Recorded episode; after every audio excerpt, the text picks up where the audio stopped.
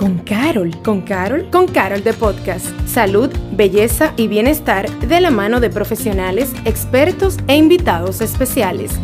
Con Carol de Podcast. Hola, soy Patricia Luciano y te damos la bienvenida a un nuevo episodio de Con Carol de Podcast. El cuerpo humano es una máquina perfecta todos los órganos trabajan de manera conjunta para mantener el cuerpo en funcionamiento y asimismo de manera inteligente nos avisa cuando debemos hidratarnos porque nos da sed, cuando debemos nutrirlo porque nos da hambre, cuando algo no anda bien porque, por ejemplo, nos hace sentir fiebre. Sin embargo, muchas otras veces ignoramos sus señales de alertas o alarmas. Por eso, hoy tenemos con nosotros a un invitado de lujo, el doctor Ángel Garabot, oncólogo clínico, con quien aprenderemos a escuchar nuestro cuerpo para identificar una enfermedad a veces silente, como lo es el cáncer. Bienvenido, doctor. Bien, gracias, gracias Patricia por la invitación. Bueno, y de una.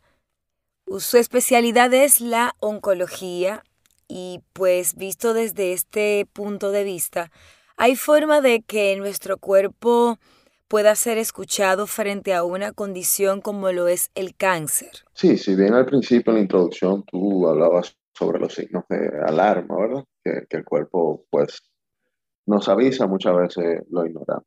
Entonces, sí podemos, digamos, escuchar al cuerpo eh, y el cuerpo realmente sí es una máquina que nos va avisando sobre los eh, daños que van ocurriendo, pero que muchas veces ignoramos. Entonces los signos y síntomas del cáncer siempre van a depender de la ubicación, tanto del tamaño o de qué órgano podría estar afectando. Entonces, eh, un tumor o cáncer puede desarrollarse hacia un órgano o presionar sobre otros órganos y también puede presentar en ocasiones fiebre, cansancio extremo, pérdida de peso y estos son signos que deberían llamar a la atención de la persona, no esperar a última hora. En ocasiones pueden aparecer nodulitos, pueden aparecer un bultito, ¿verdad? Una masita, eh, que no estaba allí. Entonces eso también llama la atención, es algo que no estaba y ya el paciente, entonces la persona, eh, debe prenderle como ese, esa alarma de, de, acudir al médico en ese momento. Usted mencionaba la fiebre. Nosotros en República Dominicana tendemos si nos da fiebre, pues bebemos algún medicamento que nos quite la fiebre. y automedicarnos, somos expertos, ¿verdad? Entonces, digamos que como una persona que quizás ha tenido fiebre y ha pensado, eso es la gripe que me va a dar, etcétera, etcétera, ¿cómo una persona quizás puede decir esto no es normal si le da una fiebre que en teoría se ve o se siente igual que todas las otras fiebres? Mira, fíjate que, eso es algo en lo que yo siempre he hecho mucho hincapié eh, con el asunto de la automedicación y el cáncer. Eh, porque lamentablemente enmascaramos cuadros. Una fiebre de origen tumoral generalmente puede mejorar momentáneamente con el uso, digamos, de un acetaminofén, ¿cierto? Pero esa fiebre va a volver a aparecer y esa fiebre puede durar días. Y puede ser ya sea tanto por una infección o sea netamente por, por, por una fiebre de origen netamente tumoral.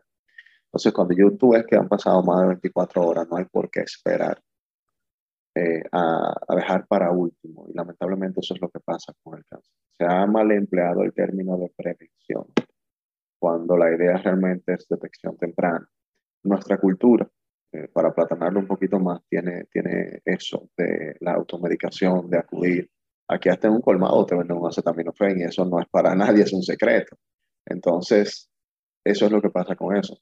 Eh, sobre todo los hombres, porque si tú te fijas, las mujeres acuden generalmente con mayor frecuencia al médico que lo que va el hombre.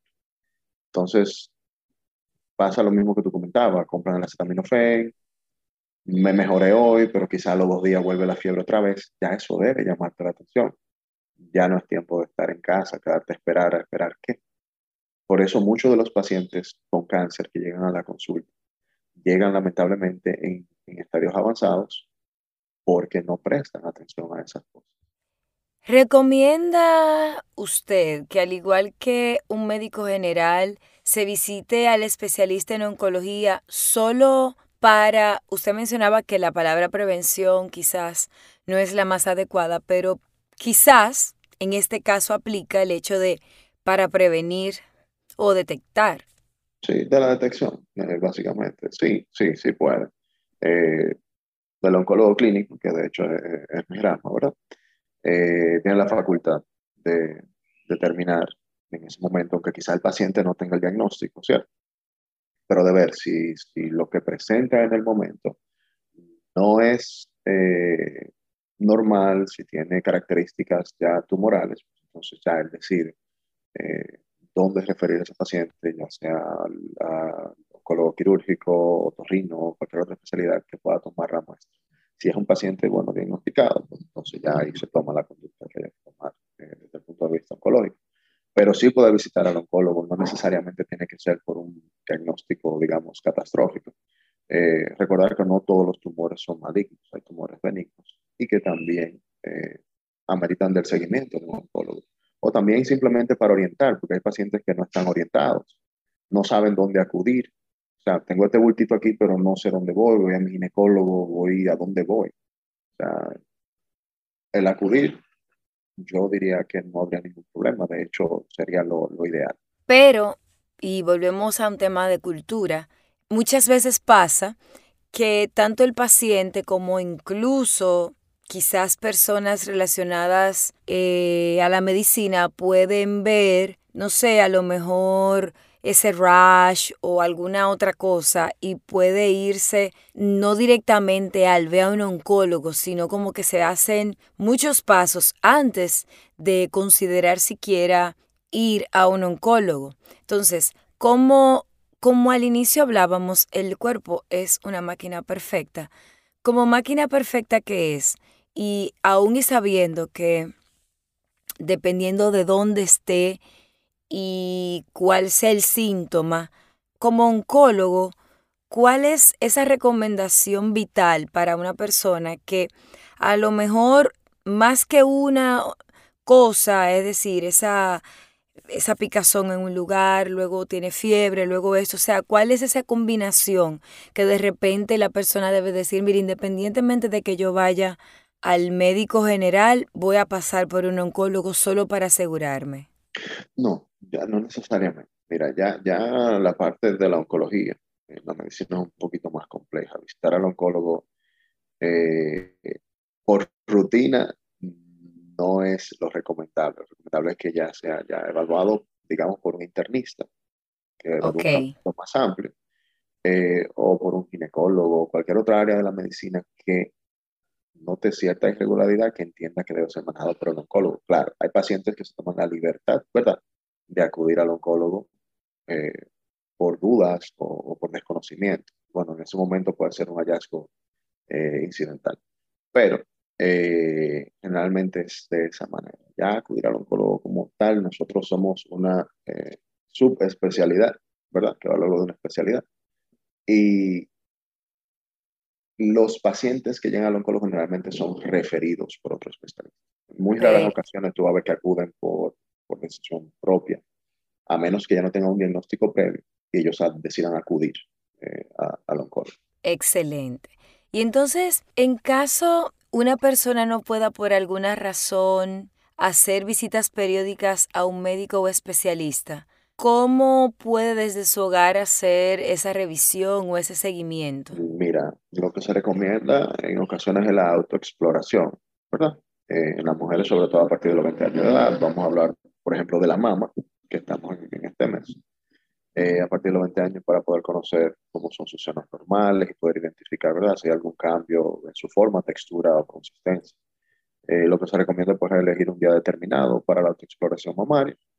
Eh, lo que nosotros recomendamos es que el mejor momento para realizarse sea al menos eh, de 5 a 10 días después del comienzo de la menstruación, ya que en estos días pues, es menos probable que la mama esté eh, eh, inflamada o presente en algún tipo de dolor, ¿verdad? Sobre todo en la otra parte por los hombres, la autoexploración de los testículos, la exploración de sus genitales.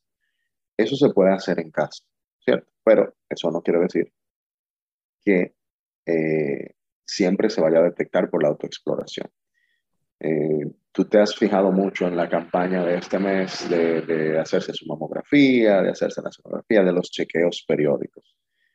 La única manera de tú, vamos a mal el, término, ¿verdad?, de, prevenir, pero de detección temprana, es acudir a, los chequeos eh, a tiempo, por lo menos una vez al año en las personas que no tienen factores de riesgo, que no tienen una historia familiar oncológica. Ya en las personas que sí tienen una historia familiar oncológica, pues el tiempo se reduce un poquito más, quizás dos veces al año, eh, que es lo que se recomienda. Que el paciente vaya, la persona vaya y se evalúe. Tú sabes bien que no tenemos esa cultura aquí en este país, lo mencionabas hace un momentito, pero por eso se trabaja tanto en querer concientizar a la población. Bien.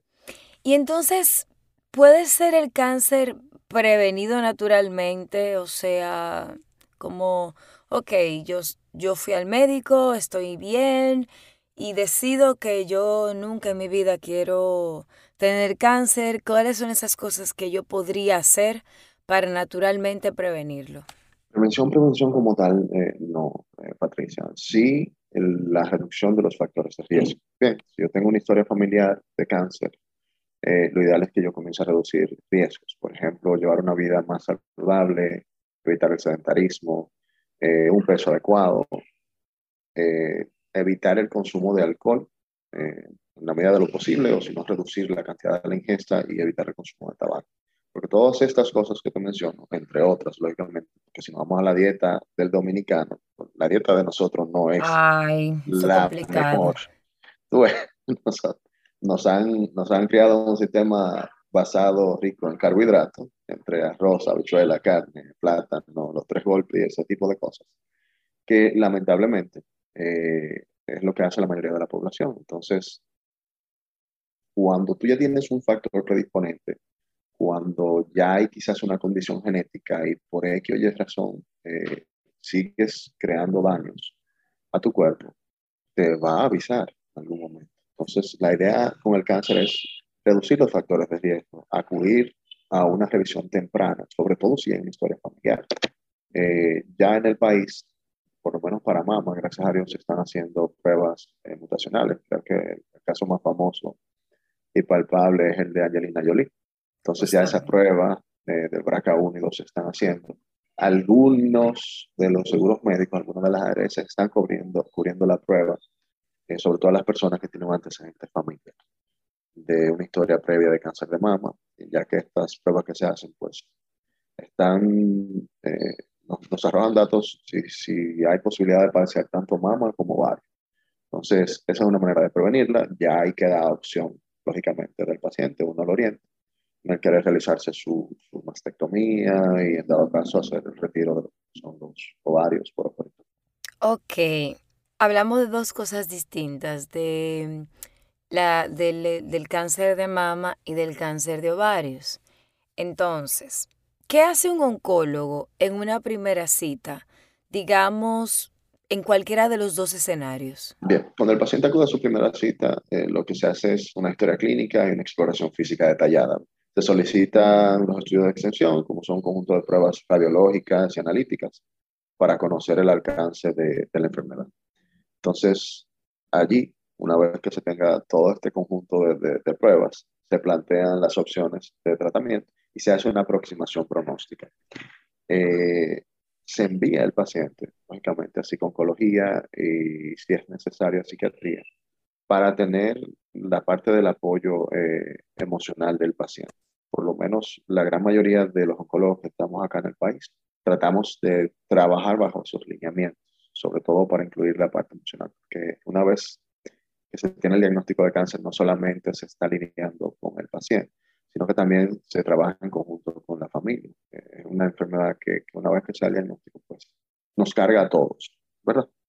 Entonces, la idea es que se lleve de la mano con, con un conjunto de especialistas y que se haga un seguimiento multidisciplinario desde el punto de vista de nutrición, desde el punto de vista eh, emocional, y se le haga un seguimiento tanto en conjunto con cardiología y con otras especialidades básicas para llegar a buen término, eh, digamos que el tratamiento y que el paciente pues esté en las mejores condiciones posibles durante eh, el tiempo que dure en el tratamiento o en seguimiento con el oncólogo. Entonces, digamos, esta persona que le dice su doctor internista, tienes que visitar un oncólogo. Antes de ir, o sea, antes de que esa persona puede hacer, pero sobre todo, no solo hablo de la parte física, sino también de la parte emocional, porque desde que a uno le hablan de oncólogo, yo a uno le pasa como que toda la vida por delante de los ojos. Sí, un reloj de arena, como yo le digo.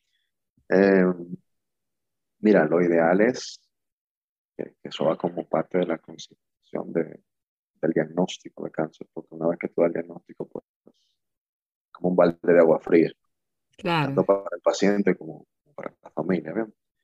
Entonces, lo que hay que tratar desde el punto de vista como oncólogo es ser empático, también como paciente, una vez que sea el diagnóstico, que mira, lamentablemente eh, en, nuestro país, eh, y que me disculpen los colegas, pero el paciente llega al oncólogo sin saber su diagnóstico, en la mayoría de los casos. Entonces tú terminas siendo el malo de la película. Ok. Porque tú terminas diciéndole al paciente qué es lo que está pasando, porque desconoce, o se te presenta el caso. Lo que usted dice, doctor, es que muchas veces el doctor que refiere sabe y no se lo dice, entonces a ustedes les toca. Eso pasa, sí, muy frecuente, claro. Eh, y muchas veces pasa el caso de que quizás sepa el familiar y no el paciente, y el familiar se te aproxima a la consulta y miren, mamá no sabe, papá no sabe, no le diga. Uno trata de cierta manera, ¿verdad? De orientar al paciente sobre lo que tiene, pero va a ser muy difícil si se elige tratamiento que se vean cinco o seis pacientes de frente a la sala de quimio y que otro no le pregunte qué tipo de cáncer tiene. Entonces, lo ideal es que una vez que el paciente, vamos a ponerlo en palabras llanas, pisa la consulta del oncólogo, inmediatamente se le diga el diagnóstico con, con, el mayor tacto y empatía posible, pero que también se le envíe, por ejemplo, a psicología o a psiquiatría, dependiendo de lo que, lo que el médico vea. Porque el paciente tiene que conocer sobre su enfermedad. Claro. Porque va a comenzar a buscar. Lo ideal es que una vez que comience a buscar, ¿verdad? Eh, los conceptos básicos, su diagnóstico, no pierda mucho tiempo leyendo cosas en, internet o que no sean sitios confiables. Y, que los conceptos básicos de su cáncer o, que evalúen por las posibles opciones de tratamiento. El oncólogo debe explicarle, lógicamente, al, paciente todo lo que va a pasar. Porque yo sé que cuando se le da el diagnóstico o cuando llegan con el diagnóstico, hay una lluvia de preguntas, sobre todo la del tiempo, que es la que más frecuente le hacen a uno. Y yo le digo que al tiempo eso es jugar a ser Dios. Porque lamentablemente quizás un libro te describa una cosa, pero tu cuerpo reacciona de otra. Entonces, eh, se deja también un poquito de lado esa parte. Lo ideal es que el paciente pues se relaje, lea sobre su diagnóstico, porque tiene que conocer su diagnóstico y que anote las preguntas que quiera hacerle al oncólogo al momento de la consulta. Yo sé que en el momento, por el estrés y, por la carga emocional que se vive en el momento, se escapan muchas cosas, pero lo es que siempre le pregunten al oncólogo, ¿dónde estoy? ¿Qué opciones hay para mí? ¿Y dónde se encuentra o qué etapa tiene mi enfermedad? El oncólogo tiene la obligación de contestar esas preguntas al paciente. ¿Cuáles son las enfermedades oncológicas más frecuentes? aquí en el país comenzamos con mama, eh, próstata, pulmón, colorectal y cuello uterino. ¿Y cuáles son, digamos que de esas cinco, las señales breves que cada una pueda tener, solo a modo de, de generar como esa pequeña como dejar ese inception para que cada quien vaya como autorregulándose y mirándose por si acaso. Sí, claro. Mira, eh, en el caso de la mama, eh, como te comentaba hace un principio, eh, pueden aparecer bultitos en la mama, puede haber cambios de la coloración de la piel de la mama, un hundimiento repentino del pezón o salida de secreciones que no necesariamente sea leche. Eh, así como también nodulitos hacia la región axilar o lo que las personas conocen como ganglios. En el caso del pulmón, el pulmón ya varía un poquito más, ya sea por tabaco o no, pero puede haber tos con, con, puntitos de sangre, que puede llamar la atención, no necesariamente tiene que ser abundante. Eh, dificultad para respirar, cansancio extremo, eh, fatiga al subir una escalera, eso debe llamar mucho la atención del paciente. Eh, así como también disfonía o ronquera. En el caso de lo que es la próstata, va a cambiar mucho lo que es la micción de la orina, porque la, la próstata se va a inflamar, entonces quizás la micción no sea tan fuerte como era a su principio y eso ya debe comenzar a llamar la atención al paciente, quizás dolor a nivel eh, pélvico. En el caso de las pacientes que tienen cáncer de cervix o que puedan padecer, lo que debe llamar la atención eh, es un sangrado anómalo, eh, dolor al momento del coito que puede presentarse o salida de secreciones que no sean normales. Y lo ideal con estas pacientes, sobre todo en la paciente de cáncer de cuello uterino, es hacerse su, su papá Nicolau anual. Eh, dentro de las enfermedades que sí te puedo decir que puedan prevenir está el cáncer de cuello uterino, eh, sobre todo el que es causado por HPV, que es la tasa más alta que tenemos acá en el país. O sea, cuando tú vas eh, a ver mm, en el diagnóstico, ya sea por biopsia o, o al momento de detectarse el cáncer uterino, generalmente es por, por el virus del papiloma humano. el Ministerio de Salud tiene una campaña de vacunación para estas pacientes. Creo que en Profamilia también se están vacunando. Entonces ya eso pues reduce, ¿verdad? Un poquito esa parte. Por eso ya también ha cambiado mucho el panorama. Antes era ocupaba el tercer lugar, pero ya ha ido mermando. ¿Cuáles son esas estrategias para entrenar nuestra mente a reconocer cuando el cuerpo nos da una alerta y que no la normalicemos, sino como que esto es raro? O sea, voy a ir al médico, porque usted sabe que muchas veces uno tiene alguna de cualquiera de esas señales y uno volvemos a la o automedicación o no, eso se me quita. Ese es el problema, eh, el, eso se me quita o el automedicarme básicamente. Eh, la idea o la recomendación es que las personas, vamos a suponer que no, no presenten nada de esto, ¿verdad? La idea es que se fije una fecha específica en el mes donde tú te autoexplores, ¿cierto? Ahora, si se presenta cualquiera de las anteriores, de las que ya habíamos mencionado, y si lamentablemente te automedicaste, pero ves que el problema persiste, lo ideal es acudir inmediatamente al chequeo. No esperar a, que ninguna de estas cosas pues avance o esperar a que se me pase, ¿verdad? Ah, bueno, ya se me quitó. Quizás en el se me quitó, la enfermedad ya pudo haber avanzado. Ya quizás dejó de producir ese síntoma anterior, pero está avanzando. Está yendo a otro órgano, posiblemente afectando de otra manera y quizás en el pasó, pues pueda ser tarde al momento del diagnóstico. Entonces, conclusión de, de toda esa parte es que hay que crear la, digamos, educarnos en ese sentido de de por lo menos una vez al año revisarnos y si llegase a pasar algo, pues acudir inmediatamente al médico. Yo sé que muchas personas no van por el miedo a qué me van a decir, eso es muy común, porque notan el cambio. Sin embargo, eh, el tabú de, que si es cáncer, yo no quiero acudir porque ahorita me dicen que tengo algo mal, entonces yo no quiero saber. Pero lamentablemente entonces el paciente que llega ya en una etapa muy avanzada en la cual tú no vas quizás a poder brindar la mejor opción terapéutica para ese paciente. Entonces, la idea es, que nosotros mismos nos habituemos y pongamos un día para autoexploración. Y si ocurren cambios que no, está, no estaban, porque tú no los notaste anteriormente, pues inmediatamente acudir. Bueno, doctor, entonces, aunque lo los mencionamos al inicio, pero si ya una persona tiene cáncer, ¿cuáles son esos hábitos que puede asumir para ayudar a facilitar la remisión? Y si no lo tiene, ¿cuáles son esos hábitos que debe reforzar para, pues, si existe verdaderamente una posibilidad de prevención, pues que se prevenga? Sí, claro. En el caso de los pacientes que tienen cáncer, eh, lo ideal es que una vez que, digamos, que inicien tratamiento, ¿cierto?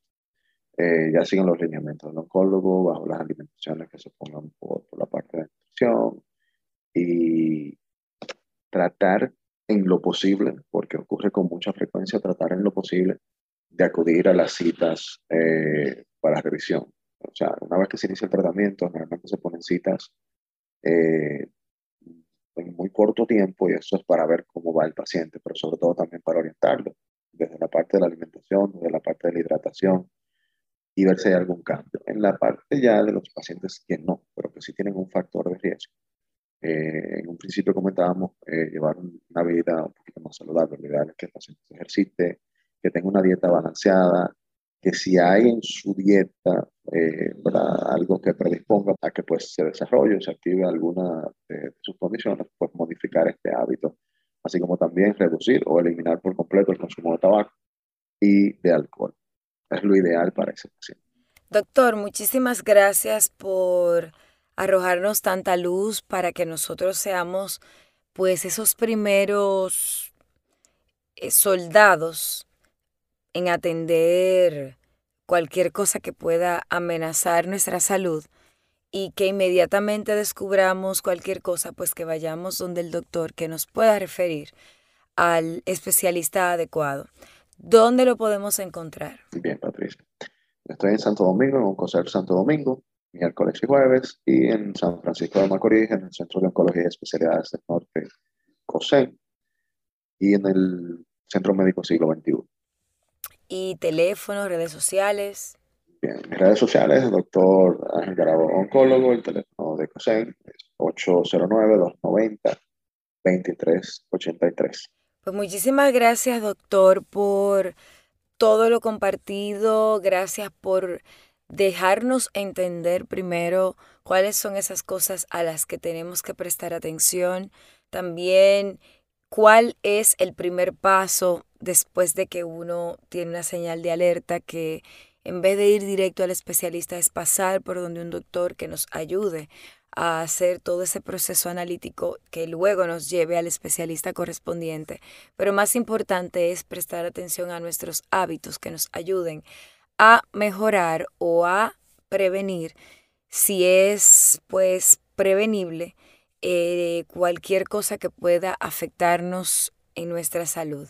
Muchas gracias por estar aquí y a ti que estuviste escuchando hasta este momento, te invitamos a que te revises, que hagas ese chequeo personal cada cierto tiempo, pero sobre todo que te acuerdes que tu salud es lo más importante y que si tienes alguna duda, ve al médico para que él pueda ayudarte a encontrar o a quitar cualquier cosa que pueda preocuparte. Si llegaste hasta aquí, gracias por escucharnos y pues será hasta un próximo episodio de Con Carol de Podcast. Gracias por acompañarnos a Con Carol de Podcast. Nos escuchamos en un próximo episodio.